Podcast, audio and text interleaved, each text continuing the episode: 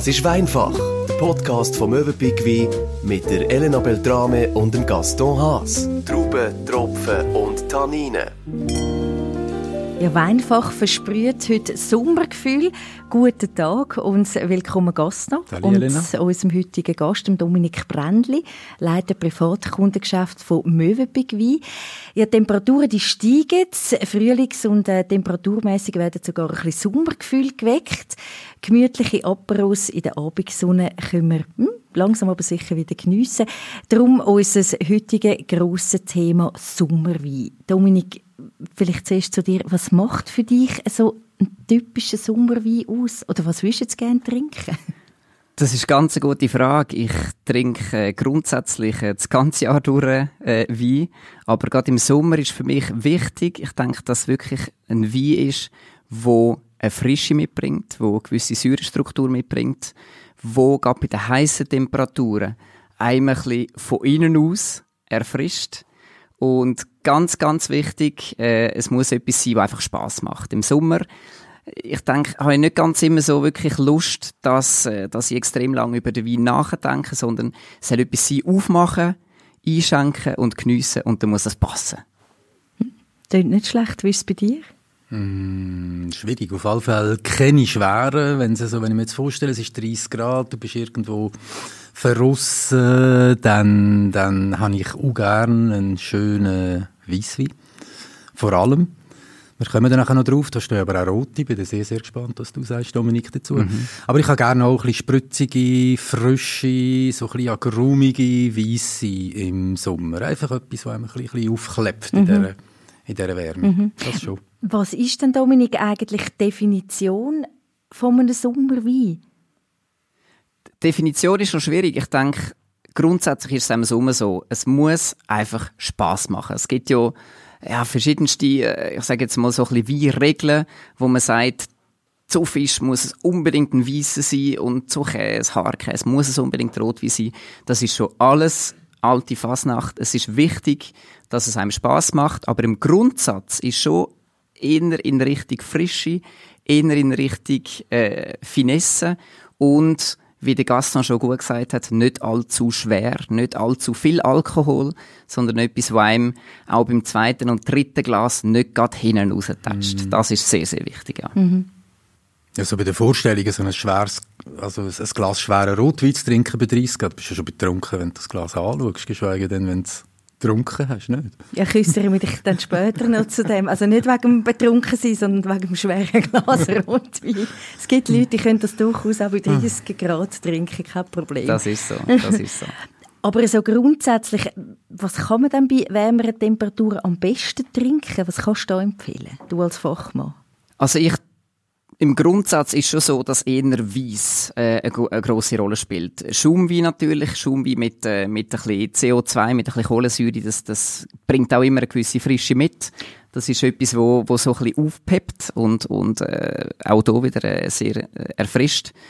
Und aber sonst in einem weißen Bereich, Rosé, können wir sicher nachher auch noch sprechen. Aber ganz klar auch Rotwein, weil es gibt viel äh, Rotwein, die extrem gut in den Sommer reinpassen. Da haben wir auch zwei äh, heute zum Degustieren dabei. Und es muss halt einfach nicht zu kräftig sein, es muss nicht zu intensiv sein, sondern tendenziell eher ein bisschen auf der leichteren Seite, schön fruchtbetont. Und dann auch hier eher ein bisschen frischer genossen. Dann kommt das sehr, sehr gut, ja. Du sagst jetzt eben, in erster Linie ist es Weisswein. Ist es dann einfach jetzt einfach gesagt Weisswein, weil man eben kann kühlen oder einfach sich gewöhnt ist, dass man einfach kühl trinkt? Und der Prosecco? Ja, es geht, es geht schon ein bisschen in die Richtung, weil Rotwein und Kühlen, das ist schon mal für viele irgendein Paradox. Oder? Da sagt man, Rotwein muss Zimmertemperatur haben. Das geht, das geht gar nicht.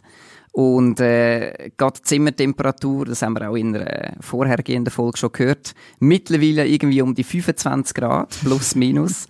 Äh, völliges No-Go, wenn ich einen Wein bei 25 mhm. Grad, einen Rotwein mit irgendwie 15 Volumenprozent äh, auf der Terrasse, am besten noch mit direkt Sonneneinstrahlung äh, geniessen, dann kommt das definitiv nicht gut. Aber ein, ein guter, schöner, frischer, ein bisschen abgekühlter Rotwein im Sommer auf der Terrasse, das kommt sehr, sehr gut. Ja. Mhm. Definitiv, genau. Musst du dann noch ein bisschen genauer mhm. erklären. Ähm, eben, man tut ja heute auch viel so moderne Sachen mixen. Prosecco und Aperol Hugo, also eben Prosecco mit Holunderblüten. Oder auch ganz einfach der gespritzte Weisse. Ist man ein Banause aus weintechnischer Sicht? Komplett, kom völlig. Schon, das macht man gar nicht. Nein, das ist, müssen wir ein bisschen relativieren. Äh, natürlich, das sind, das sind Trendgetränke. Das, ist, das sind Getränke, die äh, nicht nur im Moment und so, ich will sagen, seit äh, zwei, drei, vier bis fünf Jahren schon recht im Trend sind. Das ist das, was man irgendwo in Italien in der Sommerferien oder auch äh, in der Schweiz natürlich auf 90 Prozent der Terrassentisch in einem Restaurationsbetrieb sieht. Es, es funkelt überall orange vor diesen Aperol Spritzgläser und das ist etwas, wo stark im Trend ist und das ist äh, völlig, es ist ein Go, also es ist kein No-Go. Es ist äh, eine Möglichkeit, zum einem Wein um einen anderen Ausdruck zu geben. Ich nenne das nicht mehr ganz Wein, sondern es ist eher dann so, so eine Art Wein-Cocktail. Mhm. Und das kommt extrem gut, ja. Aber Dominik, das ist ein No-Go. Äh, wir haben vorhin ganz kurz davon gehabt, meine Großmutter, die Gocki in Rotwein reinleert, da kehrt die, oder? wieso soll ich denn das orange Zeug in den Weisswein rein, reinkippen? Du hast vorhin noch gesagt, es leuchtet ja. so schön. Das kann ich mir schon vorstellen. Das stimmt. Der schöne Abend, die Farbe, wunderbar.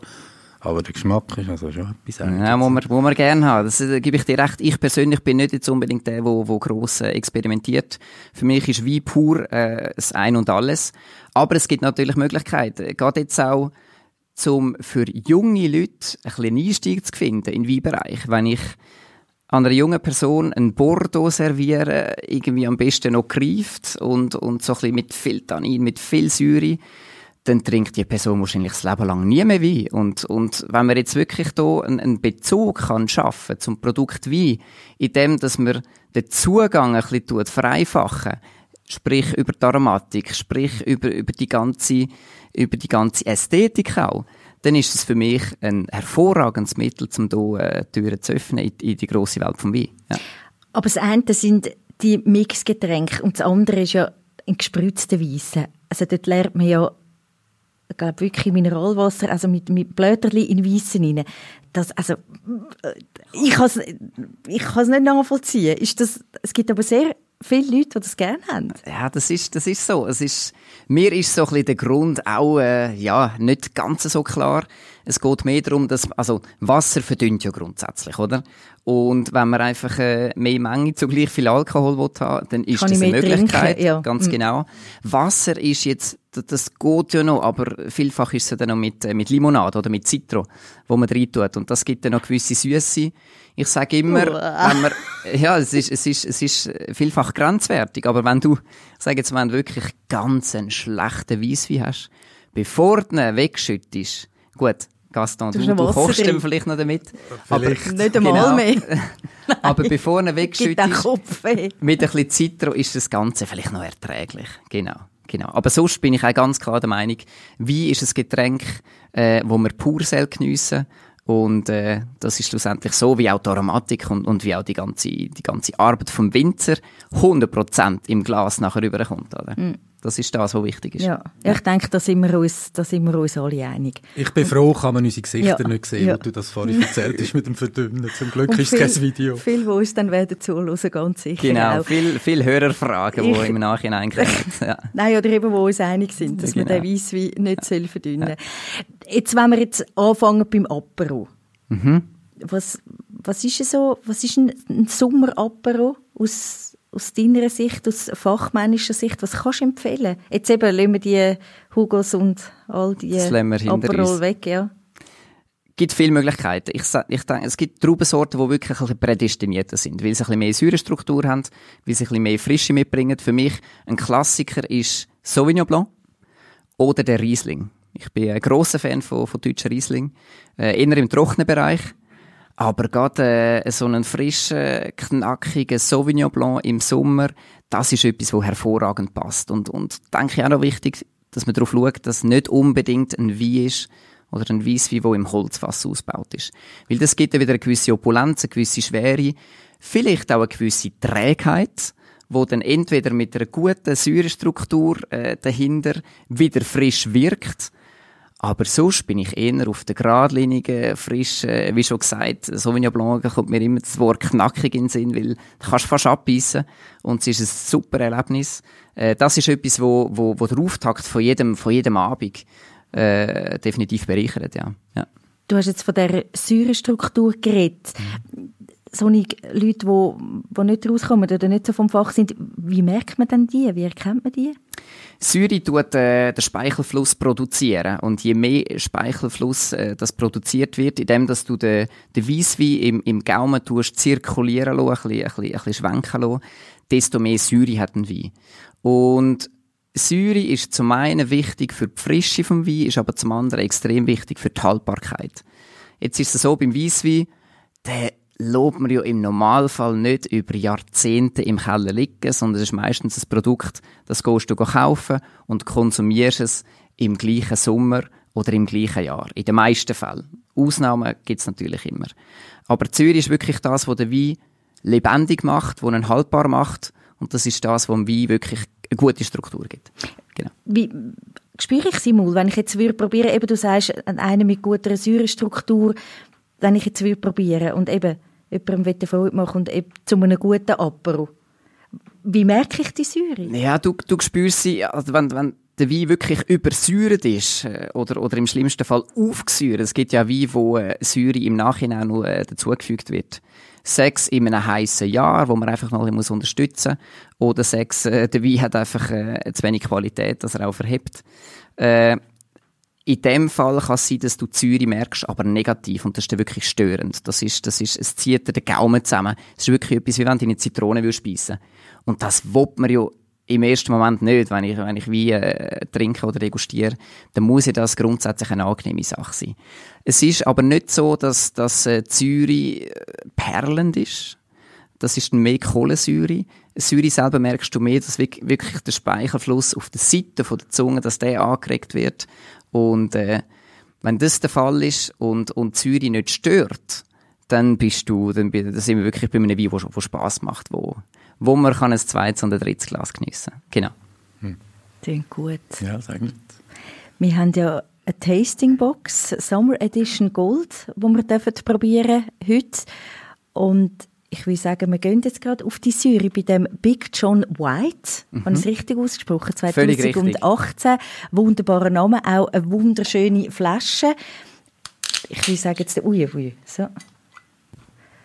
Würden wir gerade mal schauen, wegen dieser Säure. Also gesehen du hast sie nicht? Nein, das nehme ich an. so. Aber jetzt kannst du sie gerade noch mal beschreiben vielleicht und uns... Äh, genau, genau. Also ich denke, das ist am einfachsten, erklären, wenn wir, wie wir sie, ja, genau, wenn wie wir sie degustieren. Aber vielleicht schon mal zum, als, als kleines Intro zu dem, zu dem Weisswein. Wir haben äh, von der Traubensorte her sind wir bei einem Blend von Chardonnay und Sauvignon Blanc. 60% Chardonnay, 40% Sauvignon Blanc. Und das sind für mich zwei Traubensorten, die extrem gut harmonieren. Du hast den Chardonnay, der ein bisschen, ein bisschen Kraft, ein bisschen Power, ein bisschen Körper mitbringt, äh, auch eine gute Struktur. Und der Sauvignon Blanc ist eher für die Frische verantwortlich. Das ist der, der eben Zürich, wo wir jetzt werden merken, ein bisschen mitbringt. Und, und zusammen mit ein bisschen Holzfass, mit ein bisschen Barrikausbau, ist das wirklich Harmonie pur. Aber ich denke, wir probieren doch das Ganze mal. Ich auch sagen. Das würde ich auch sagen, ja. Aber den könntest du jetzt empfehlen als wenn ich punkten beim Apero, mit dem kann ich punkten. Definitiv. Mit dem kannst du punkten und äh, das kommt äh, garantiert gut. Gut, ja. eben. Und dann kann man probieren, der Tastingbox Summer Edition Gold oder natürlich auch einfach so bei euch kaufen. Jetzt merkst du vielleicht, Elena, wenn du geschluckt hast, dass das gerade noch mal ein bisschen schlucken mhm. der Speichel, was produziert mhm. hat. Und das ist Zürich. Das ist das. Das ist genau das, was, was Zürich das ausmacht. Das ist super gut erklärt. Und, äh, das ist genau das. Ja, das ist genau das. Und jetzt das ist immer ein bisschen das Problem, und das ist jetzt ein bisschen das Problem, das wir haben. Wir sind am, am Schwätzen, oder? Und äh, du musst halt immer zwischendrin wieder abschlucken, weil sonst äh, ja, kommt es nicht gut. Das probieren. ist das, wo das, was gerade beim Schwätzen immer wieder merkst. Die Speichelproduktion wird wirklich angeregt. Und das macht aber schlussendlich dann auch wieder Lust auf mehr, oder? Das macht dann, ich sehe es bei euch, zweiter Schluck, dritter Schluck, fein. ihr macht das richtig. Und das ist das, was schlussendlich ausmacht. Es soll ja Lust auf mehr machen. Und nicht nur einfach mal einen Schluck probieren. Ja, es passt, ist okay. Aber ich nehme lieber wieder einen Schluck fassen, sondern es soll wirklich anregen, um den Wein nochmal degustieren, nochmal probieren und nach einem zweiten Glas vielleicht auch noch das dritte zu geniessen. Also genau. ein gefährlicher Wein in dem Fall. Sehr. Mhm. Erwärmt ein bisschen. Es ist, merkt das vielleicht, es ist Er hat nicht extrem viel Alkohol, aber gerade so ein bisschen Chardonnay, der ein bisschen mehr Opulenz mitbringt, äh, bringt ein gewisses, gewisses Wärmegefühl äh, noch mit. Ja, und du hast gesagt, es ist im Barrik ein bisschen ausgebaut. Wie lange hast du gesagt? Neun Monate. Ja, doch. Genau. Also ich behaupte jetzt, Das als Banause, der ich bin, dass man das gemerkt hat. Das merkst du ein bisschen, ganz genau. Ja. Und trotz Sommer eben, er, er gibt Wärmegefühl, aber es strahlt nicht gegen raus. Also die Wärme Mhm. Ja. haben wir da rein. Es ist Das wirklich, ist so. es, du beschreibst Ja. das sehr gut, Ja. das stimmt. Was ist die Idealtemperatur? Boah, Schwierig zu sagen. Es kommt immer bisschen darauf an, äh, wo dass wir uns befinden. Ich sage jetzt mal, so einen, so einen Wein kann man ja grundsätzlich auch im Winter trinken. Wenn ich den Wein im Winter direkt aus dem Kühlschrank nehme, äh, dann ist er wahrscheinlich schon fast ein bisschen zu kühl. Dann ist so die, die erfrischende Säure, wenn ich raus schaue und es schneit draussen, ist dann fast schon zu, äh, zu frisch, oder? Und äh, im Sommer ganz klar direkt aus dem Kühlschrank nehmen, einschenken, weil es kommt dann noch dazu, im Grundsatz sagt man ja, Kühlschranktemperatur ist zu kalt, aber der Wein wird im Glas so schnell warm. Wir sind eben auch hier vielleicht wieder draussen auf der Terrasse, die Gläser haben auch irgendwo äh, Temperatur von 25, 30 Grad. Der Wein wird sehr, sehr schnell warm. Und darum lieber einmal im Sommer ein bisschen kühler einschenken, also direkt aus dem Kühlschrank und äh, so geniessen, als, als dass er dann wirklich zu schnell warm wird. Und auch hier wieder wie beim Rotwein, ein zu warmer Rotwein ist dann zu alkoholisch und beim Weisswein ist es genau das Gleiche. Wenn wir dann den Weisswein mal bei 13 bis 15 Grad haben, ist es bei den meisten Weisswein ist dann einfach die Frische nicht mehr gegeben. Mhm. Zu dem Kühlen kommen wir dann später noch einmal. Big John White. Wie kommt der Wein zu dem Namen? Das ist eine sehr gute Frage, die ich nicht kann beantworten kann. genau. Vor allem ist es ein Österreicher. Genau, Ja, es eben, ist- Big John White. Genau, Also es tönt, eben, genau. Aber es ist ein Österreicher. Ist Es gut, ist ein sagst du. Österreicher. Ja, eben, man hat das, das Gefühl, Also ich er kann... kommt von Übersee. Nein, nein, es- wir sind, wir sind in Österreich, wir sind bei einem, bei einem sehr modernen Weingut, bei, bei der Familie Scheibelhofer aus dem Burgenland. Und ich kann nicht gar nicht, äh, die genaue Geschichte kann ich nicht sagen. Es ist so, dass der, der Vater Scheibelhofer, der immer noch aktiv ist, der heißt Johannes. Und äh, von dem kommt sicher der Name John. Aber was genau Geschichte dahinter ist, äh, ist mir äh, nicht zu 100% klar. Mittlerweile ist auch der, der Sohn äh, aktiv im Unternehmen und vor allem als Winemaker tätig. Und ich könnte mir noch vorstellen, dass so fast wie ein Hommage an, an, an, an Vater, dass man dann da gesagt hat, der Big John, Ja. äh, von der Statur her. Äh, Das ist eine schöne das- Geschichte. Die nehmen wir so. Die nehmen wir so. Die nehmen wir genau. so. Aber der Johannes ist definitiv Ja, der Johannes. genau. ja, die genau. nehmen wir so. Das ist so. Es sind noch so. zwei Rotweine drin, Ideale für den Sommer. Ich bin sehr gespannt. Wir bleiben gerade beim Namen. Der eine heisst Donna Olympia. Das ist auch, wir haben wahnsinnige Namen heute. Ist Es, ist, es, ist, es zieht sich komplett durch, von Big John über Donna Olympia zu Jesus Iliera. Das ist verrückt. Mit meinem äh, Hobby-Spanisch, äh, gerade wollte sagen, Das tust du mich gut, sehr sag's gerne. nochmal. Äh, jetzt Jesus Iliera, Iliera. genau, genau. Es, wir sind wirklich äh, namenstechnisch, das ist jetzt nicht äh, wirklich die Idee gewesen von dieser Weindegustation oder von der Tasting Box, aber ich denke, auch hier wieder, ein, ein guter Wein ist, ist nicht nur ein guter Wein, wenn er gut schmeckt, sondern so ein bisschen das Gesamtpackage, ein, ein stimmiger Name, ein stimmiger Name, wo, wo, wo sehr wichtig ist, äh, ein Label, ein Etikett, wo, wo äh, verhebt, äh, macht das Ganze dann aus, ja, ganz genau. Und mit Donna Olympia haben wir ein neues Weingut aus dem Bolgeri aufgenommen. Äh, Bolgeri ist äh, eine Küstenregion in der Toskana. Sie sind sehr, sehr bekannt für kraftvolle Weine, die nicht zu hoch im Alkohol sind.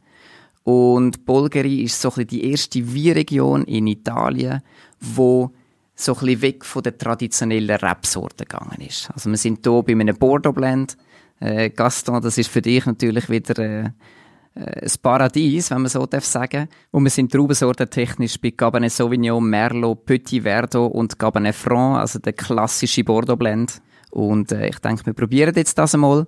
Aber es ist etwas, was definitiv sehr gut in den Sommer reinpasst. Jetzt muss man nur noch sagen, bevor wir probieren, wieso ist das ein guter Sommerrotwein? Weil er viel Frucht mitbringt. Frucht ist ganz wichtig im, im, äh, im Sommer, weil er eine gute Säurestruktur mitbringt. Ich werde es auch hier wieder sehen.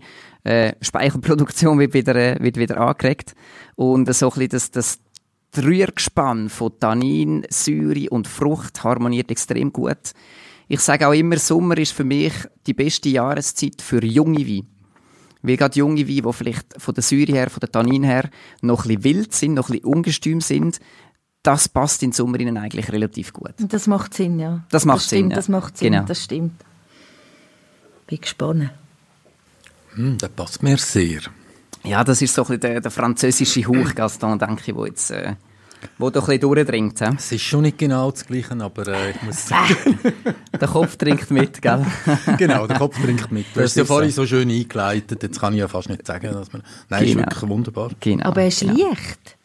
Er, ist, er, er kommt leicht, leicht durch. Ich glaube, schau mal ja. schnell, Gaston, ich glaube, wir sind bei 14 Volumenprozent. 14 Also nicht leicht, Volumenprozent, aber ja. Es er ist nicht schmeckt ganz leicht. Das ist die Frische Ja. mit, mit Säure und Tannin, die wirklich durchkommt. Und, und, und die frische Frucht, die er bringt.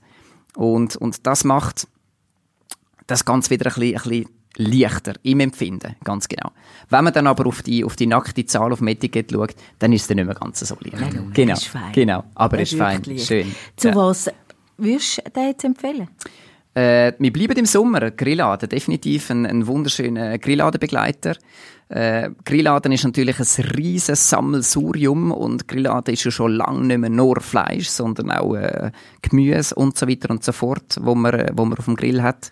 Und da ist es immer extrem schwierig, dass man etwas findet, wo dann auch, wo dann wirklich auch allem gerecht wird. Ich meine, Fleisch und Wein, das wissen wir, das passt immer sehr gut zusammen. Wenn ich dann aber ein halbes Kilo Peperoni auf dem Grill habe oder, oder zum Beispiel auch Zugetti, ist alles so ein bisschen wasserhaltig, oder? Äh, das ist, dann ist es schlussendlich wirklich wichtig, dass wir etwas haben, wo, wo sich nicht beißt. Und darum muss es ein bisschen ein Allrounder sein, wo unter Umständen aber auch mal zu einer Pasta würde passen.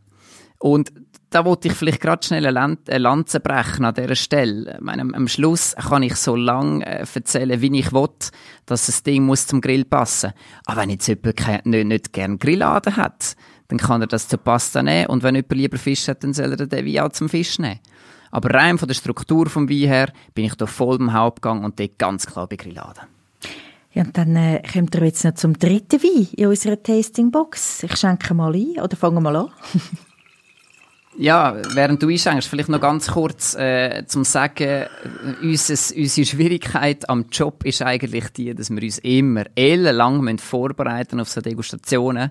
Und ich äh, mache das natürlich immer wirklich äh, mit, mit, äh, mit, grossen, mit grossem Zeitaufwand.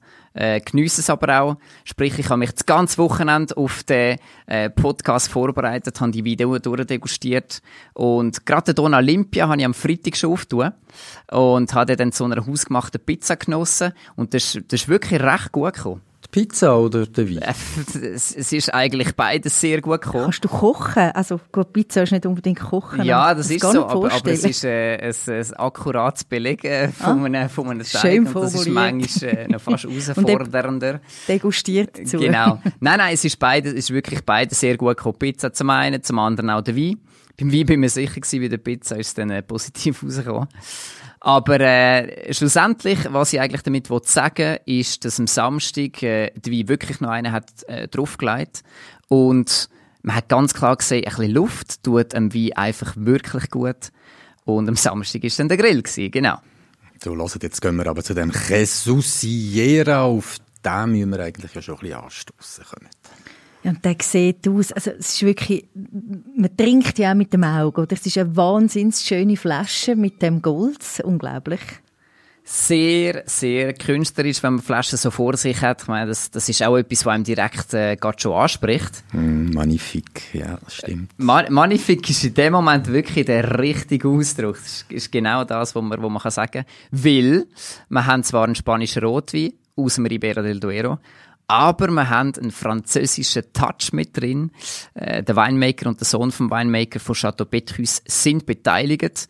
Und Petrus, muss ich euch wahrscheinlich nicht erzählen, das ist das Weingut im Bordeaux, wo seine Handschrift, äh, oder wo die zwei Herren ihre Handschrift mit dazu gegeben haben. Und das ist in meinen Augen schon recht spürbar. Weil die Spanier sind meistens die, die extrem rund und geschmeidig und so ein bisschen kräftig daherkommen. Und da merkst du ganz klar, er hat vielleicht noch ein bisschen mehr Ecken und Kanten als andere Spanier. Und ja, wahrscheinlich ist genau das so ein die französische Handschrift, wo die zwei noch mit auf den Weg gegeben haben. Es hat mich natürlich auch schon gefreut, als ich gesehen habe, dass wir heute drei so schöne Weine haben. Und da bin ich ja, halt gleich ein bisschen enttäuscht als ich dann gemerkt habe, da ist im Fall nicht einmal ein Franzose dabei. Das kann sie ja nicht wirklich sein, habe ich gedacht. Wie ohne Franzosen, bin ich ein recherchieren, voilà, da bin ich auf den Jean-Claude Perrouet gestoßen, da hast du gerade erwähnt, genau, der ehemalige genau. Winemaker vom äh, Chateau äh, Petrus. Und äh, ja, es sieht super aus. Ich bin schon ein bisschen verschrocken, als ich gesehen habe, was denn die für Preise haben bei dem Chateau Petrus. So ab 2'500 Franken ungefähr, je nach Jahrgang, der, auch, offen nach oben, gell? Äh, da bist du dabei. Hm. Gut, wenn man an der Goldküste wohnt, so wie du, ist das ja kein Problem. Dann, ja, genau. dann, ist das, äh, dann, dann mhm. geht das sehr, sehr gut. Das ist auch so genau, oder? Genau. Ja, ja. ja, definitiv. Ja, und, und das ist natürlich auch ein Aspekt. Ich meine, das ist, man kann sagen, ein bisschen, der, der kleine Brüder vom Chateau Petrus zu einem Bruchteil vom Geld. Aber zu eben so viel Spass, äh, würde ich sagen. Und äh, auch da ganz wieder, äh, oder, oder wieder ganz wichtig, dass wir den Spass im Glas haben. Du sagst gleich viel Spaß jetzt der Jesus wie ein richtiger Chateau Petrus. Bist du sicher? Also ich muss gar nicht wirklich sparen, um mal so ein Erlebnis Chateau Petrus zu haben. Du kannst, du kannst sehr gerne dafür sparen. Äh, ich denke aber, Spaß ist beim Chateau Petrus das falsche Wort. Bei dem Wein ist es wirklich, ja, wie ein Date. Da musst du dir Zeit nehmen äh, da musst du dir einen Abend reservieren für den Wein und musst dich wirklich zu 100% mit dem auseinandersetzen. Hast du schon mal so einen Original Chateau Petrus getrunken? Petrus habe ich bis jetzt einmal im Leben degustiert, äh, aber äh, die Zeit, wo, ich, wo man eigentlich braucht für den Wein, habe ich leider nicht gehabt. Es war auf dem Vigua. Und wir haben äh, gerade den nächsten Termin gehabt. Es war morgen um 10 Uhr, äh, relativ äh, nass und, und feucht für uns. Also hat gar nicht gepasst. Äh, dementsprechend ist, ist ja ein Momentum auch nicht wirklich das gewesen. Äh, aber wie schon gesagt, es ist ein Wein, wo man sich wirklich intensiv muss damit beschäftigen und dann wird es wahrscheinlich einer der schönsten Weinübungen von deinem Leben.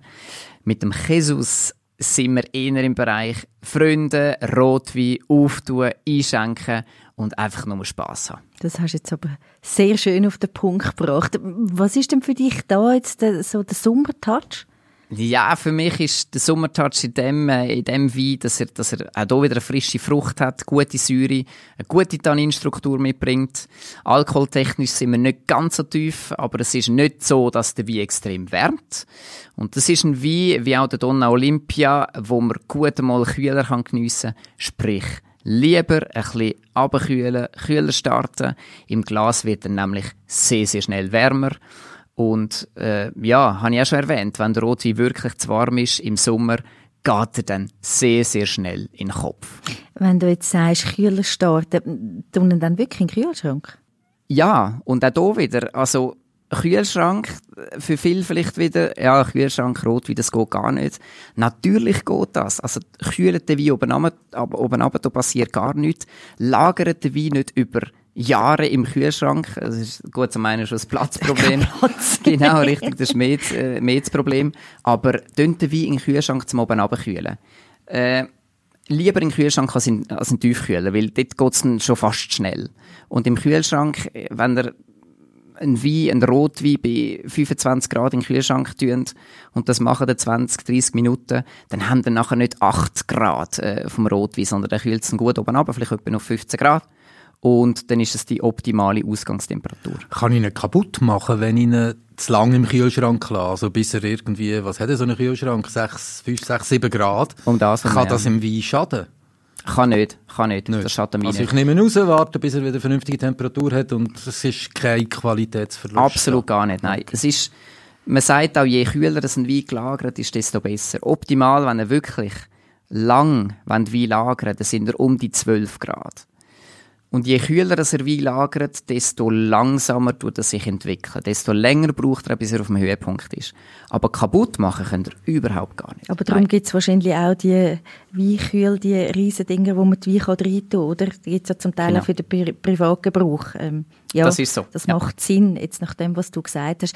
Wenn wir jetzt gerade beim Kühlen bleiben, ähm, wie behalte ich denn den Wein am besten kühl? Was gibt es da aus dem Kühlschrank noch so ein bisschen für weiß nicht, Hilfsmittel, nicht jetzt unbedingt für den Rot, aber für den Weiß?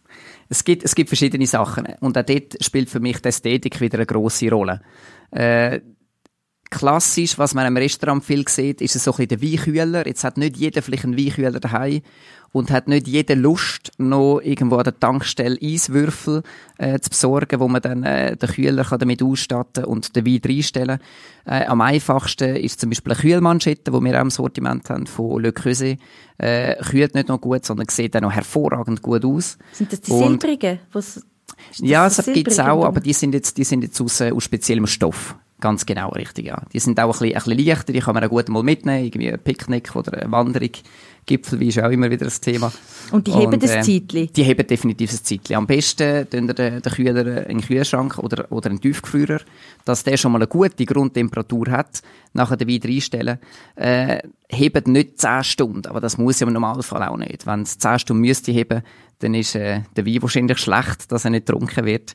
Äh, es geht einfach darum, dass er die Temperatur so lange wie möglich behalten kann. Da gibt es Kühlmanschetten, äh, es gibt noch andere Methoden. Ich für mich persönlich daheim bin eigentlich mit der Kühl, mit der, mit der Kühlmanschette, mit dem Kühler bin ich extrem gut unterwegs. Ja. Genau. Jetzt gibt's ja die archaischen Methoden, oder? Ich kann, also die barbarisch von mir aus wäre vielleicht passender.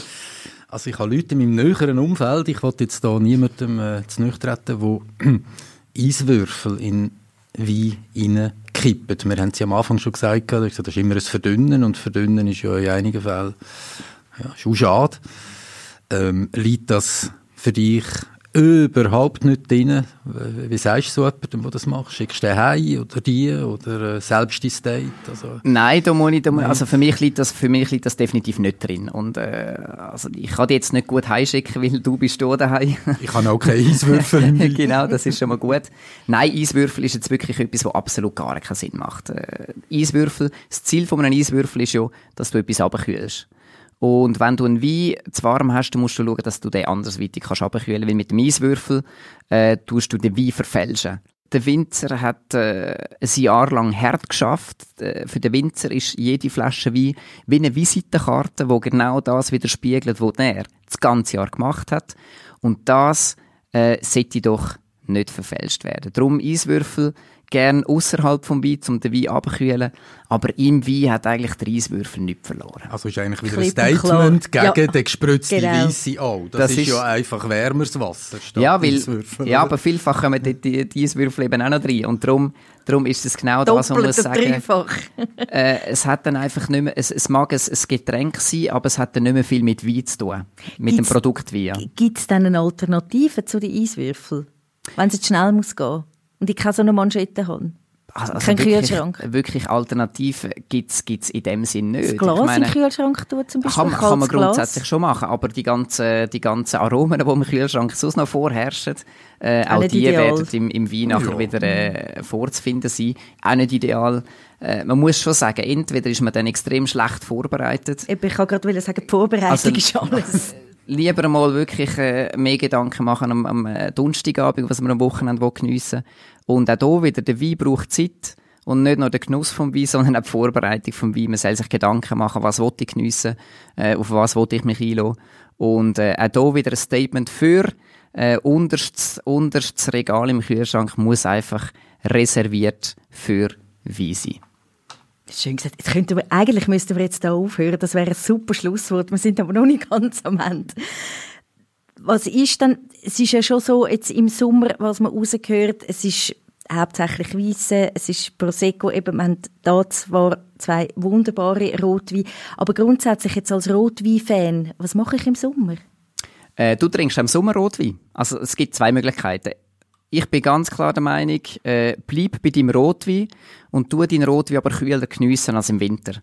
Also wie gesagt, zuerst einen Kühlschrank, das irgendwo bei 14, 15 Grad ist und dann macht auch ein Rotwein Spaß. Hier ganz wichtig aufpassen, Rotwein, wo ich sage jetzt mal französische Klassiker wie, wie ein Bordeaux mit viel Tannin, viel Säure, mit einer, mit einer wirklich recht opulenten Struktur, äh, kommt nicht gut, wenn er kühl genossen wird. Aber so eine, ein, ein fruchtbetonter Rotwein, äh, wir haben es letzt, in der letzten Folge von der Staatskellerei Zürich gehabt, der, der rote Compleo, so etwas bei 14, 15 Grad getrunken, ist, ist absolut hervorragend. Und äh, darum, bleib bei Rotwein oder geh auf Rosé. Hm. Nein, ich bleibe beim Roten. Also ich würde den, äh, den Jesus in den Kühlschrank tun, in dem Fall, obwohl ich noch nie Roten in den Kühlschrank da habe, aber das habe ich gelernt, das mache ich jetzt diesen Sommer. Tipptopp. Aber jetzt noch zum Rosé. Du hast es gesagt.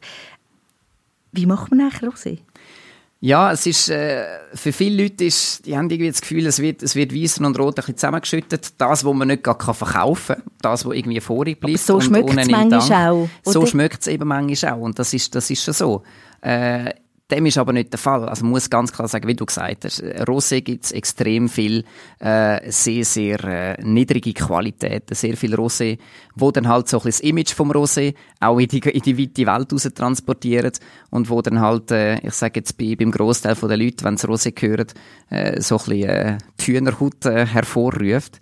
Äh, dem ist aber nicht so. Rosé wird äh, auf verschiedene Art hergestellt, aber ich sage jetzt die, die hochwertigen Rosés, die entstehen in der sogenannten Senier-Methode. Sind wir wieder zurück im, äh, im, im Französischen. Aber tu vois, die Wurzeln sind halt schutzverordnet. Das ist, das ist definitiv so. Und, und bei dieser Methode ist, ist Rosé eigentlich ein Nebenprodukt äh, von der Rotweinproduktion. Sprich, du machst einen ganz normalen Rotwein und nach 12 bis 24, maximal 36 Stunden tust du einen Teil vom Most, wo äh, in der Gärung ist, tust du wegnehmen von der Traubenhütte.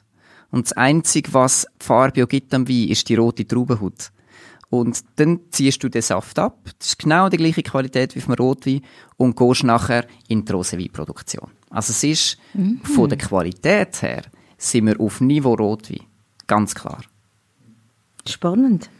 Ja, und es gibt ja noch, es gibt ja in vielen Ländern, dürfen wir tatsächlich rote und weiße mischen. Ja. Ausser, ja. in welchem Land dürfen wir das nicht? Wo ist das verboten? Wahrscheinlich in Frankreich. es ist nicht wahrscheinlich, sondern es, es ist, ist so. In, in Frankreich, Frankreich, ist das verboten. Ich habe das Gefühl, sie können Bis alles besser. Nicht alles, aber äh, einige. Also Käse und Wein sind es, glaube ich, schon nicht die schlechtesten. Aber ähm, für die Champagne, dort dürfen wir, glaube ich. Ja. Gell? Ja, Aber ansonsten ist es verboten. C'est interdit en France, ja. äh, die, die, die Assemblage, gell? Ganz genau, also Weiß, Weiß und Rotwein, ja. das ist so. Das darf man nicht zusammenkriegen. Ja, ganz, ganz klar. Und Sag nur, pardon. Nein, nein, eben, das ist, das ist auch das, was schlussendlich, äh, was schlussendlich ausmacht. Äh, ich denke, das ist ja das, wo man, wo man immer wieder muss kommunizieren muss. Für Leute, die gerne Rotwein haben, äh, für Leute, die sagen, okay, im Sommer ist Rotwein vielleicht nicht ganz mies, ist Rosé eine hervorragende Alternative. Mhm. Ja. Zum Rosé haben wir nämlich noch eine Hörerfrage bekommen. Und zwar, ich tue jetzt probieren so wiederzugeben, wie sie da ist. Äh, wieso wird der nicht so viel getrunken? Ich klammere zumindest, nehme ich mich da als Referenz. Gibt es ein Rosé, wo dich persönlich umhaut, wo du könntest empfehlen? Äh, das gibt's ja und er haut mich sogar positiv um. Das ist ja immer umhauen, kann es einem, kann einem auf verschiedene Arten. Aber äh, vielleicht zu der, zu der, zum ersten Teil von der Frage äh, es ist eben, das ist so ein bisschen die Wahrnehmung. Äh, wenn, man, wenn man die nackten Zahlen anschaut, ist Rosé, hat einen relativ einen grossen Trend gehabt in den letzten fünf bis sieben Jahren. Ist dann wieder ein bisschen zurückgegangen, aber äh, im Vergleich zum Weißwein ist der Rosé oder ist die Rosé-Konsumation äh, steigend. Also man hat, es ist mehr so ein, ein Wahrnehmungsproblem oder ein, Wahrnehm ein Gefühl, das man hat. Und dem ist nicht so. Also Rosé weil es auch immer bessere Rosés gibt, werden die auch immer mehr konsumiert. Und nachher, ja, Rosé. Es, es gibt ein Rosé, äh, wo mich umhaut oder wo mich umgehaut hat. Ich habe das bis vor kurzem nicht für möglich gehalten. Es gibt, es gibt sehr gute Rosés. Ich bin aber nicht unbedingt der Rosé-Genüsser. Und äh, wir haben rund vor einem Jahr ein neues Produkt bekommen aus dem Languedoc. Es ist nicht äh, Original Provence, aber es ist das Languedoc. Und äh, Schau, das gute Ding. Der Gast, du hast strahlen. Genau. Land und, und aber jetzt musst du gut hören, Gaston. Er heißt Dolce Vita. Ist Al aus dem ja, Das ist wahrscheinlich so ein Immigrant. wieder zu mir, gell? genau, genau. Nein, aber das ist von der Domaine Allegria ein, ein, ein äh, wunderschönes Rosé-Produkt, äh, Grenache Syrah, zu je 50 Prozent. Und äh, auch hier wieder äh, für den Preis extrem viel Weinfreude. Äh, wunderschönes äh, Flaschendesign. Das ist etwas, wo ich wirklich muss sagen so macht Rosé wirklich Spaß. Ja. Aber da höre ich da raus, es lohnt sich, zum mal Rosé zu probieren. Vielleicht haben wir auch unsere Hörer können überzeugen, auch ab deiner Antwort, dass er einmal den Rosé probiert. Ähm, apropos Hörerfragen, Sie können uns selbstverständlich jederzeit Fragen stellen rund um Wein, was auch immer Sie gerne von unseren Experten möchten wissen.